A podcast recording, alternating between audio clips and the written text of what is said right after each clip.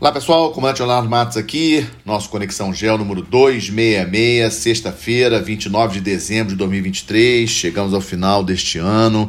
Mais uma vez, gostaria de agradecer aí o apoio de vocês, o prestígio.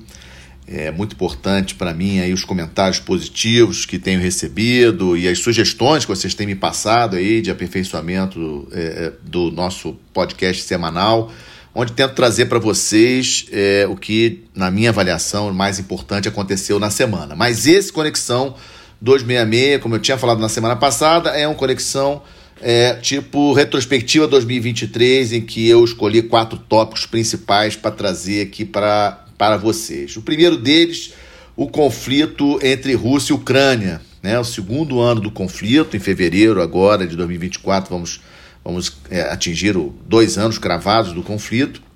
E esse ano de 2023 eu destaco que é, a, a, Ucrânia ela parou de avançar praticamente. Né? A contraofensiva que começou em junho e é considerada que agora em dezembro que ela é, fracassou, não conseguiu retomar os territórios que eram planejados para a Ucrânia retomar. Pelo contrário, eu diria que agora em dezembro a situação militar da Rússia no terreno está até melhor. A Rússia tem conseguido algumas vitórias ali no leste da Ucrânia e a Ucrânia tem conseguido vitórias não vitórias, mas alguns sucessos pontuais, como por exemplo, é, essa semana, o caso do navio é, de guerra da Rússia, que tá, estava atracado lá num porto da Crimeia e que foi atingido aí por um ataque de drones lançados pela Ucrânia. Os drones, por sinal, um dos destaques dessa, desse conflito entre Ucrânia e Rússia, não apenas drones aéreos, mas também marítimos, algo que, na minha avaliação, é, vai aumentar cada vez mais nos conflitos do século XXI. Vamos ver cada vez mais a presença de drones, drones pequenos, drones baratos, drones mais sofisticados mas drones, sem sombra de dúvidas, um dos destaques desse conflito. A Rússia é muito bem posicionada em termos de defesa, inclusive com trincheiras, com campos minados, dificultando muito o avanço da Ucrânia.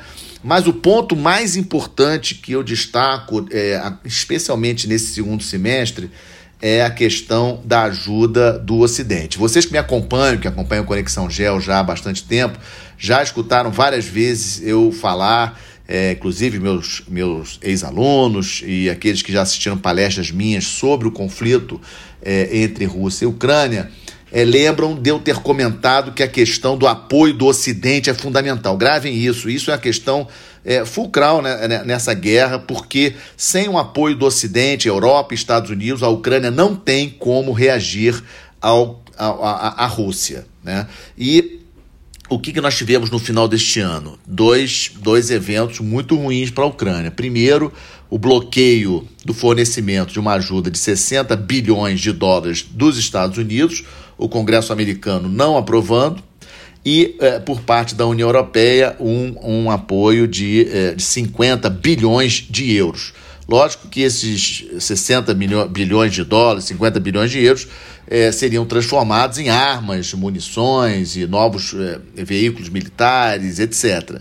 Sem esse apoio, a Ucrânia tem, segundo várias fontes, quatro, cinco meses como sustentar a Rússia em termos de é, munição e etc. Então, uma situação bastante perigosa para a Ucrânia. Eu já tinha comentado com vocês que um ponto aí decisivo nessa, nessa, nesse conflito seriam as eleições dos Estados Unidos em novembro do ano que vem, com a possibilidade do ex-presidente Trump vencer, e o ex-presidente Trump já disse que, caso vença, ele vai interromper o fornecimento de ajuda à Ucrânia, e isso só teremos aí novembro, dezembro do ano que vem, mas a, a questão ela está de certa forma ela foi antecipada com esse bloqueio do fornecimento desses recursos tanto por parte dos Estados Unidos como por parte da Europa.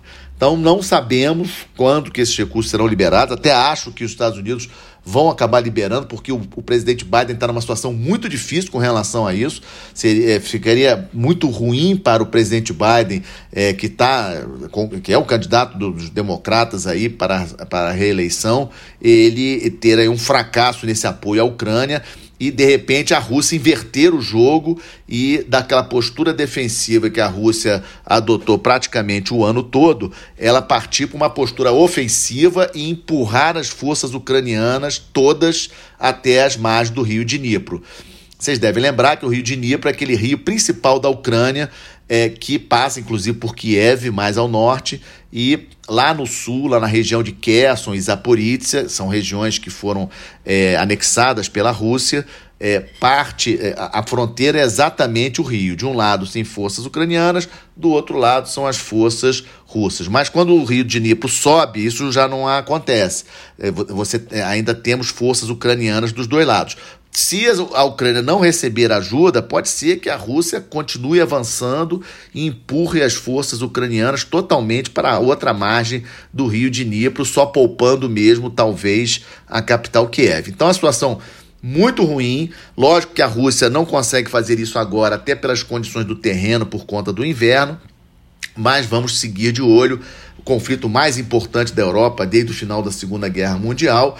E, uh, mais uma vez, lembrando não apenas as eleições dos Estados Unidos em novembro do ano que vem, um ponto marcante que tem muita relação com esse conflito, como também é, as eleições na Rússia em março do ano que vem. Sendo que as eleições na Rússia em março do ano que vem eu já vejo com menos problema para a reeleição do Putin. Tudo indica que o Putin será reeleito com facilidade em março.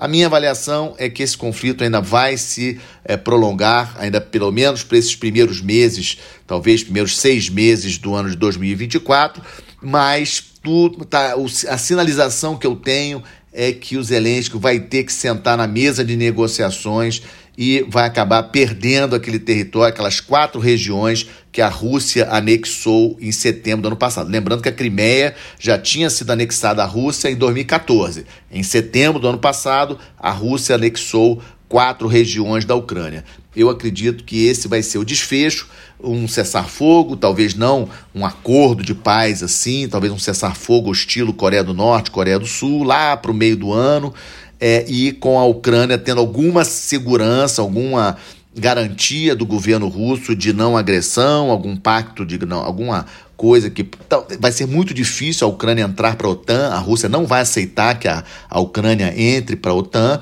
a Ucrânia vai receber muitos recursos financeiros de vários países da Europa para a sua reconstrução, tanto da Europa como Estados Unidos, países árabes, até mesmo a China, é, é, tudo indica que ela já se comprometeu a ajudar na reconstrução da Ucrânia.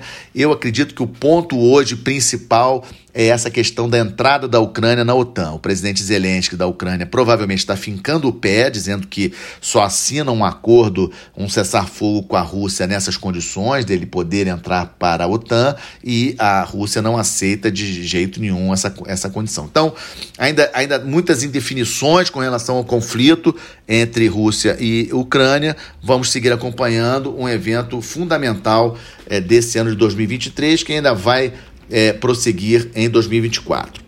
Outro ponto que trago para vocês, conflito em andamento importantíssimo entre Israel e o Hamas. Eu gosto muito de frisar que esse conflito é entre Israel e o Hamas, não é contra os palestinos. Nós temos aí que é, forçar isso, até mesmo na cabeça de alguns radicais israelenses. Sabemos que existem grupos radicais em Israel, inclusive no governo do primeiro-ministro Benjamin Netanyahu, é, que não acreditam na solução dos dois estados. É, esse é um ponto que acho muito importante da gente entender. Muitos israelenses acreditam sim na solução de dois estados, ou seja, da é, formalização do Estado palestino, mas uma boa parte dos israelenses não quer isso, quer um grande Israel, né? ou seja, Israel é, ocupando a Cisjordânia, a, ocupando a faixa de Gaza, e, e isso para mim eu acho que é, é, não é uma solução. Né? Eu acho que isso aí é uma garantia de que o conflito vai continuar. Israel teria muita dificuldade de manter essa massa de palestinos dentro do seu território, caso essa solução aí de grande Israel seja a, a, a solução final. E eu acho que muita gente dentro desse governo atual do Benjamin Netanyahu pensa dessa forma. Israel prossegue nas operações em Gaza, número de mortos bastante elevado entre os civis, muitos túneis sendo descobertos, ainda temos aí cento, cerca de 120 reféns nas mãos é, do Hamas, ainda prisioneiros do Hamas, ou seja, a situação ainda bastante instável, muita pressão em cima do governo do presidente Biden. Os Estados Unidos é, é, é, é elemento forte nessa questão, porque ele veta no Conselho de Segurança da ONU qualquer resolução obrigando Israel é, a interromper os ataques. E, mas só que o governo do Biden está sofrendo bastante pressão, inclusive de dentro do Partido Democrata, para forçar Israel a interromper os ataques. E Israel sabe disso, sabe dessa fragilidade, porque também está recebendo pressão, por exemplo, do presidente da França. O, o, o Macron tem falado bastante nessa questão do cessar-fogo, da interrupção dos ataques, etc. E então Israel, o que, que ele faz? Ele aumenta os ataques, ou seja, ele quer ganhar terreno, ele quer matar mais terroristas do Hamas. O problema é que quando mata terroristas do Hamas, também mata inocentes, mata crianças, mata é, senhoras, idosos, etc. Isso tudo sai na mídia. E a gente não tem como, obviamente, precisar isso, mas é, muitos jovens muçulmanos espalhados em vários países é, pelo mundo, vendo essas cenas, acabam gerando uma raiva muito grande, não apenas dos judeus, mas também daqueles que apoiam os judeus, como no caso dos Estados Unidos, e isso aí acaba sendo aí um, um, um incentivo para é, é, digamos assim, grupos terroristas e ataques terroristas contra alvos é, judeus e é, norte-americanos por todo o mundo. Aquela questão do Mar Vermelho que eu comentei na semana passada ainda prossegue. Os grupos dos Houthis, né, aqueles rebeldes lá do Iêmen, seguem atacando navios ali no Mar Vermelho. A presença dos navios de guerra, principalmente dos Estados Unidos, Reino Unido e França, melhorou um pouco a situação, mas a situação continua muito tensa ali. É uma área marítima muito importante para o comércio marítimo internacional. Vocês lembram que 80% de todo o comércio internacional é feito por via marítima e o Canal de Suez é um ponto focal da, da navegação é, global, Mar Vermelho, uma área, um espaço marítimo muito importante e os Houthis conseguindo isso graças à ajuda do Irã. O Irã que fornece para os Houthis, os drones e também os mísseis que os Houthis têm empregado contra os navios. Então a situação ali continua bastante tensa, difícil da gente precisar quando vai terminar. Eu já achava que os Estados Unidos iam realizar ataques mais fortes às posições dos Houthis no Iêmen, isso ainda não aconteceu. E o que aconteceu essa semana, por exemplo, que acho um dado importante para trazer para vocês, não sei se vocês acompanharam, foi a morte de um general iraniano lá na Síria. Segundo o, o governo iraniano, é morto por forças israelenses. Não foi por forças é, dos Estados Unidos, foi por forças israelenses, segundo o governo de Teherã. E o governo de Teherã já avisou que isso não ficará sem resposta, ou seja, o Irã vai sim contra-atacar é, Israel por ter matado é, um general iraniano que estava é, na Síria. Então, essa questão do Oriente Médio, questão muito tensa, aquele, aquele acordo que a Arábia Saudita estava é, costurando com Israel para reconhecerem mutuamente, diplomaticamente. Israel não reconhece é, a Arábia Saudita, a Arábia Saudita não reconhece Israel. Seria uma grande vitória diplomática do Biden. O Biden, o presidente dos Estados Unidos, estava costurando esse acordo. Isso aí sumiu, não, é, não existe nenhuma possibilidade desse acordo sair por agora, enquanto essa questão aí de Gaza prossegue. E essa já foi uma grande vitória, digamos assim, é, do Hamas nesse conflito. Então, situação ainda bastante indefinida, será sim um assunto que seguiremos acompanhando, é, nesse, pelo menos nessas primeiras semanas de 2024. Terceiro ponto que trago para vocês, nessa nossa retrospectiva 2023, a questão da disputa global entre China e Estados Unidos. Falo sempre isso nas minhas palestras, nas minhas aulas, é importante nós termos na cabeça que a grande disputa de poder do século XXI é a disputa de poder entre Estados Unidos e China. Estados Unidos a maior potência econômica, a maior potência militar, e a China tentando ocupar essa posição.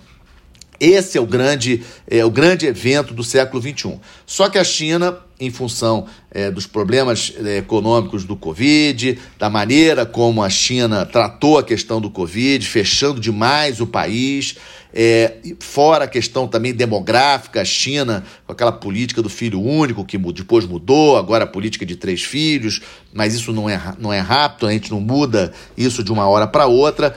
A China, inclusive, teve uma diminuição da sua população. A Índia hoje é a maior população do planeta, tendo ultrapassado a China. Então a China com problemas na sua economia, não crescendo como deveria crescer economicamente falando, problemas demográficos, é, o Xi Jinping tentando expurgar aí possíveis inimigos todo o governo, inclusive também na parte dos grandes empresários. Esse terceiro mandato do Xi Jinping, na minha avaliação, está é, tá sendo bastante complicado. O Xi Jinping, que, cada vez mais é, autoritário e dono, digamos assim, da China, é, e, e, eu acho que isso também acaba refletindo na eficiência do governo chinês e na eficiência da economia chinesa. Os empresários chineses com medo, né, saindo do país, é, com medo dessa política mais rigorosa do Xi Jinping.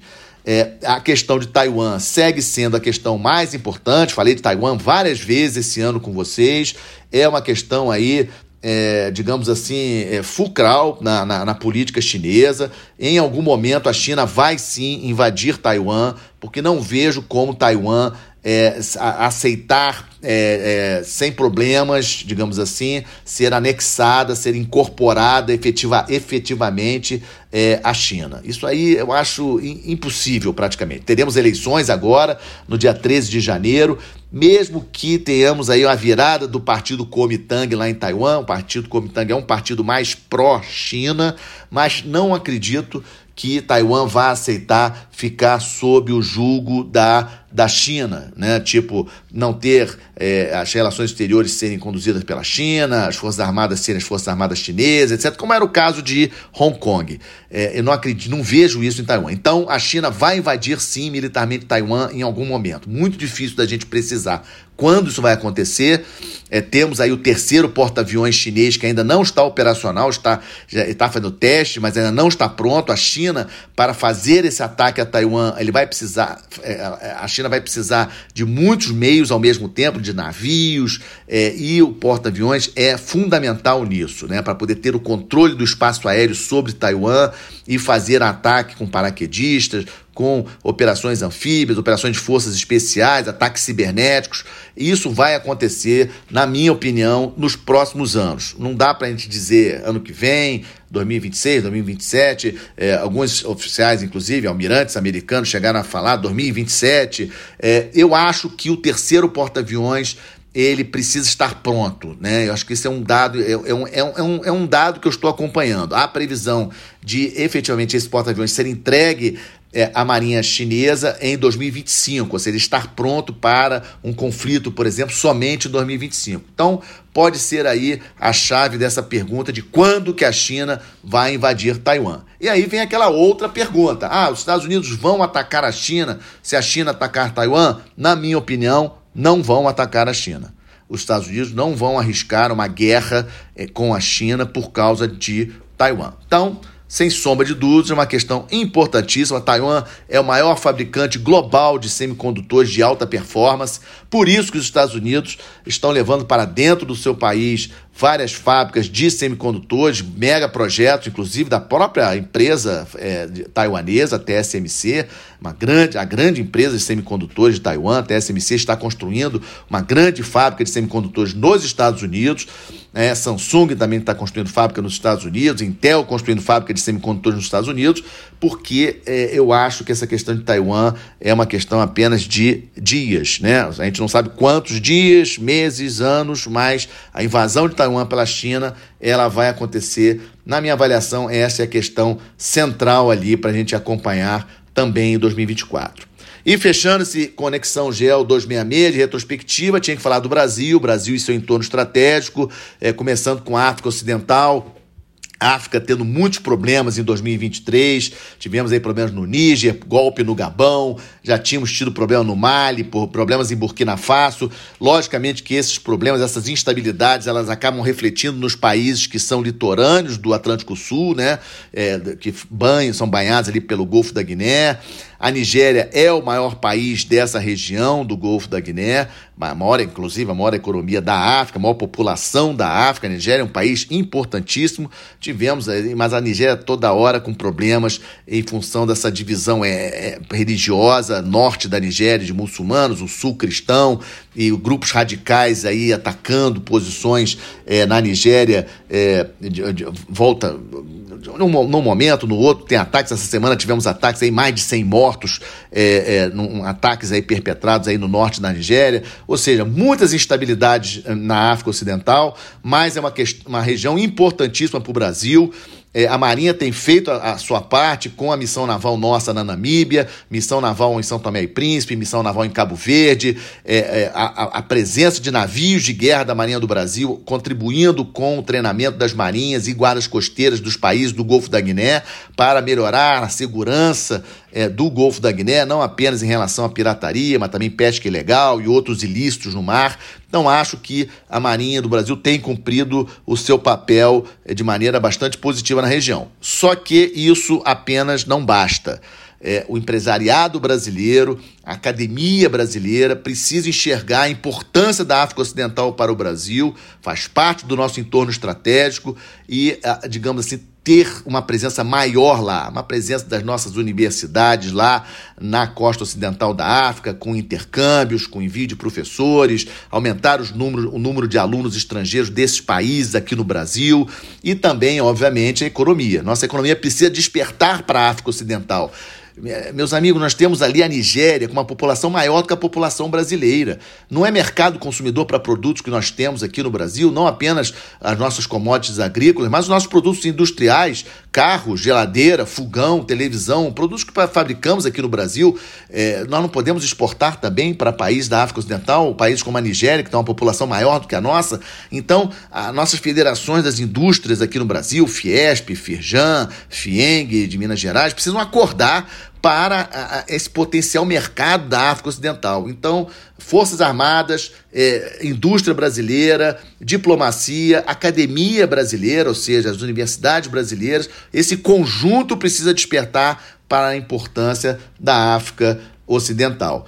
Temos também como novidade também na América do Sul, muita coisa aconteceu, América do Sul também em torno estratégico brasileiro.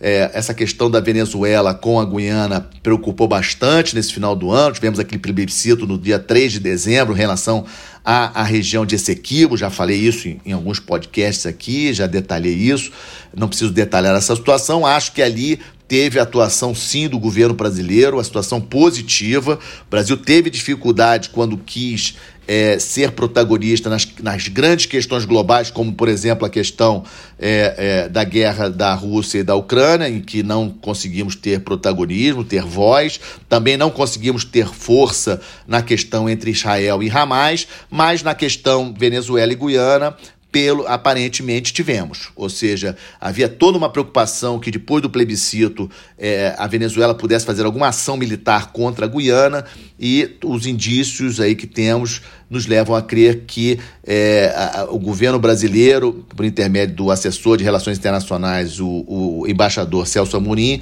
levou um recado claro para a Venezuela de que o Brasil, como líder regional, ficaria muito mal, pegaria muito mal para o Brasil se a Venezuela fizesse um ataque militar contra a Guiana. A Guiana tenho também comentado bastante sobre isso, um país que tem aí crescido aí exponencialmente em termos de economia por causa é, do petróleo, né? A Guiana, que é um dos países mais pobres do continente americano, mais em função aí da descoberta do petróleo está é, tá conseguindo se crescer a economia muito rápido, um país que não tem nem um milhão de habitantes, a Guiana tem pouco mais de 800 mil habitantes apenas, mas em termos econômicos crescendo bastante. Então, essa questão de esse entre Venezuela e Guiana, aparentemente sob controle. Tivemos eleições no Equador, a direita venceu as eleições no Equador, lá no Chile, a segunda tentativa de nova constituição no Chile não deu certo, o Gabriel Boric, já, que é o presidente do Chile, já disse que desistiu, não vai tentar novamente.